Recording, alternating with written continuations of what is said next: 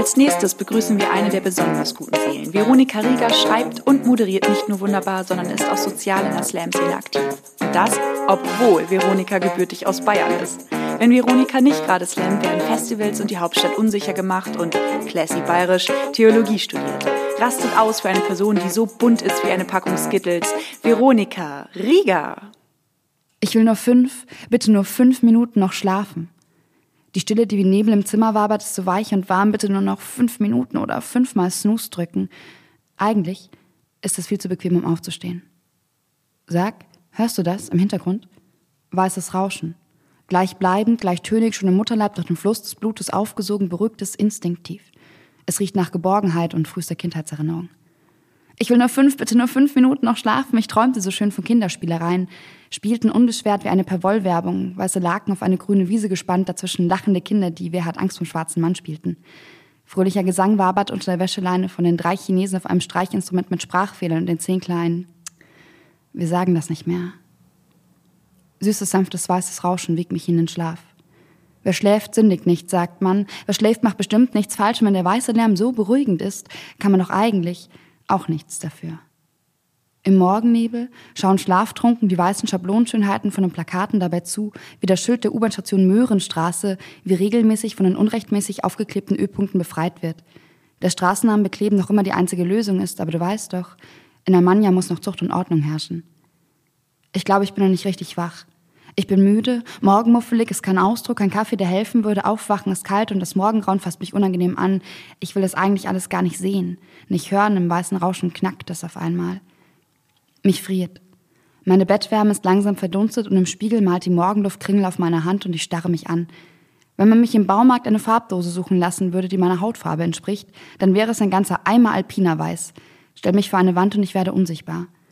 Ich kann darüber lachen, aber meine jetzt noch nicht vorhandenen Kinder bezeichnet ja auch niemand als Vanillebabys. Mein Gott, was werden die süß aussehen. Auf meinem Bein stellen sich die Haare auf.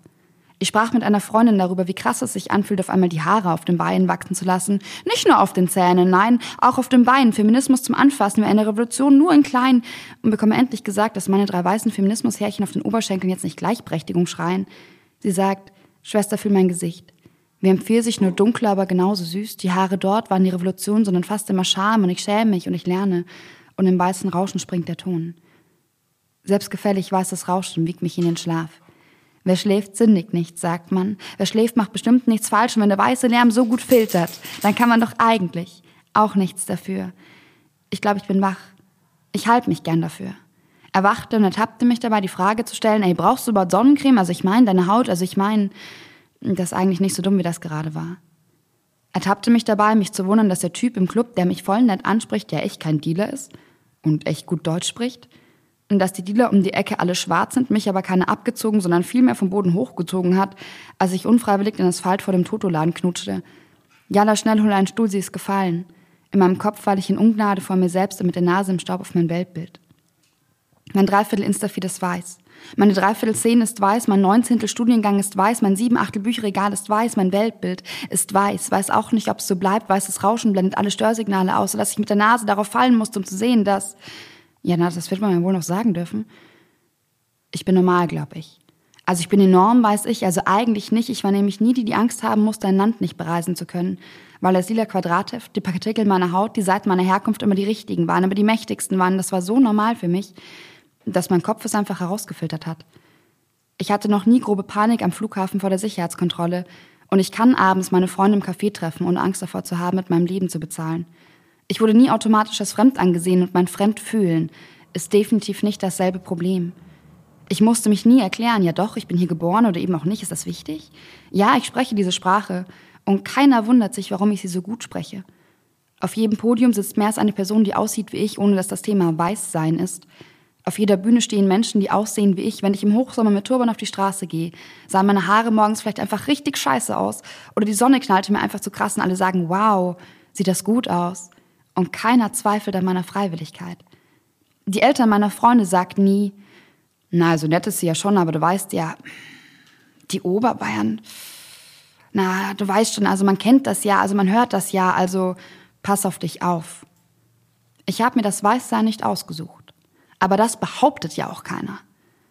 Apana Nancherla sagte auf Twitter, Das Einzige, was ich bin kein Rassist, aber ergänzen sollte, ist, aber ich lebe in einem System von institutionalem Rassismus, den ich aufgenommen habe und von dem ich aktiv profitiere. Ich kann mir meine linke Selbstgeißelung schon über den Rücken im Peitschenstriemen ziehen, nur geht mein Privileg davon ja auch nicht weg. Ich bin nicht wacher, nur weil ich weiß, dass meine eigene Rolle im System problematisch ist, wenn darauf keine Handlung folgt. Ich bin nicht wacher, weil der Fuck AfD-Sticker auf meinem Kühlschrank klebt. Mein Weißsein trägt keine angeborene Schuld in sich. Außer ich weigere mich hinzuhören, zuzuhören, es wäre so einfach, aber ich schlafe so gut. Ich vergesse, wie weich sich privilegiert sein anfühlt in den Köpfen, nur weißes Rauschen lullt mich ein, ich höre schon nicht mehr. So bequem filtert das alles heraus. Das ist für George. Für Ferhat, Görkan, Hamza, Said, Mercedes, Sedat, Fatih, für Kalonia, für Hanau, Celle, München, Halle. Für eine Chronologie des Hasses und des Augenverschließens. Wenn du nicht hörst und siehst, dass weißes Privileg existiert, genießt du wahrscheinlich gerade seine Vorteile. Es ist nicht an uns, die vom Weißsein profitieren, uns unsere Selbstgeißelung und unsere Selbstgefälligkeit hinzugeben, die Augen einfach fest zuzumachen und einfach so weiterzumachen wie bisher, sondern es ist an uns, darauf aufmerksam zu machen, wie scheiße bequem und weich weißes Rauschen ist. So weich und so sanft, so perfekt alle Störsignale überblendend, dass wir zu leicht vergessen, dass es existiert.